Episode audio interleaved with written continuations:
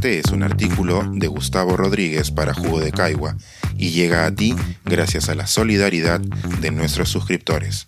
Si aún no estás suscrito, puedes hacerlo en www.jugodecaigua.pe. Pollo frito para el alma. Apuntes sobre esa felicidad que a los vendedores no les interesa promover. Hace unos días, mientras el verano se negaba a ser desalojado por el otoño, conducía de regreso a casa por la Panamericana Sur, cuando me topé con un cartel enorme, dorado por el sol poniente, que decía, La receta secreta para ser feliz es Kentucky Fried Chicken. Yo, que he trabajado tantos años escribiendo anuncios, exprimiéndome la cesera para encontrar maneras diferentes de decir que algo es mejor que su competencia, ya intuía desde joven que gran parte de las promesas que los productos y servicios nos ponen en las narices son realidades funcionales traducidas a beneficios emocionales. La Coca-Cola es una bebida con cafeína y buena dosis de azúcar que químicamente le inyecta un despertador a tu organismo pero sus publicistas nos dijeron que se trataba de la chispa de la vida. No en vano, tantos poetas y escritores han trabajado escribiendo anuncios desde que el capitalismo tendió ramales. Sin embargo, esa tarde conduciendo a casa, confieso que no estaba preparado para ese fustán tan obscenamente mostrado. Quizá aquella muestra de sinceridad publicitaria acaso desesperada, me haya tocado de manera especial, debido a que últimamente me preguntan con frecuencia si me ha quedado algún aprendizaje luego de haber escrito Cien Cuyes, una novela tragicómica en la que nueve ancianos revisan sus vidas mientras intuyen la inminencia de la muerte. Uno de los ancianos de mi novela, tumbado en su cama, piensa que llega una edad en que la felicidad consiste en que nada te duela demasiado.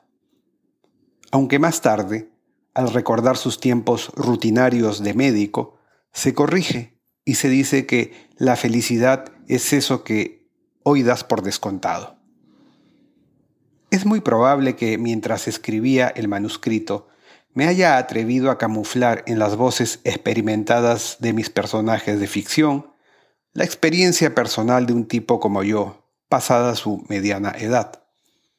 Ahora confesaré aquí el ejemplo de un día de otoño, un año antes de que escribiera la novela, cuando me encontraba tumbado en la cama mientras un inesperado sol dominguero se colaba por la ventana. Por un rincón del vidrio alcanzaba a ver a un gallinazo planear con esa elegancia que jamás tendría en tierra firme. A mi lado, mi novia dormía y ronroneaba, tal como lo hacía el mar cercano bajo el acantilado. No me dolía nada y ninguna deuda acuciante me tenía preocupado. De pronto, mientras miraba en silencio el techo blanco, ocurrió la epifanía. ¿Y si eso era la felicidad?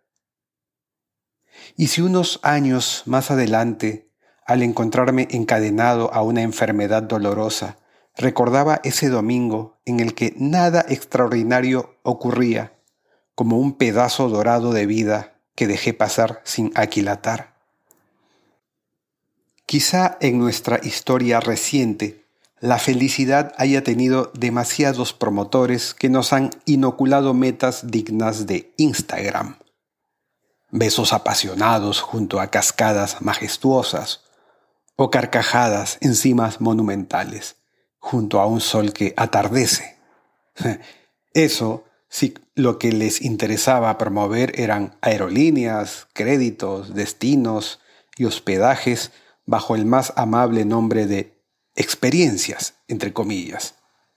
Algo menos perjudicial, tal vez, que incitar a que la gente confunda la búsqueda de la felicidad con la cacería de objetos. Así, como si supiera que tenía este artículo en mente, Un centro comercial de la avenida Salaberry me recibió ayer con este rótulo. Bienvenido, estás aquí para ser feliz. Quizá hagamos mal al invocar tantas veces la felicidad y deberíamos buscar la menos publicitada armonía. Tal vez mi generación aún esté a tiempo de darse cuenta, antes de ser totalmente vieja, de que una buena vida no se mide según cuántos bienes o distinciones acumulamos, sino de cuántos abrazos espontáneos somos capaces de atraer un día cualquiera, sin dolores extremos y sin un banco que nos cobre intereses criminales por haber invertido tontamente en una idea falsa de la felicidad. Todas esas cosas que jamás encontrarás en un cartel que te dice que la felicidad está en un pollo frito. Pensar, escribir, editar, grabar, coordinar, publicar y promover este y todos nuestros artículos en este podcast cuesta y nosotros los entregamos sin cobrar. Contribuye en www.jugodecaigua.pe barra suscríbete y de paso envía como suscriptor nuestras reuniones editoriales.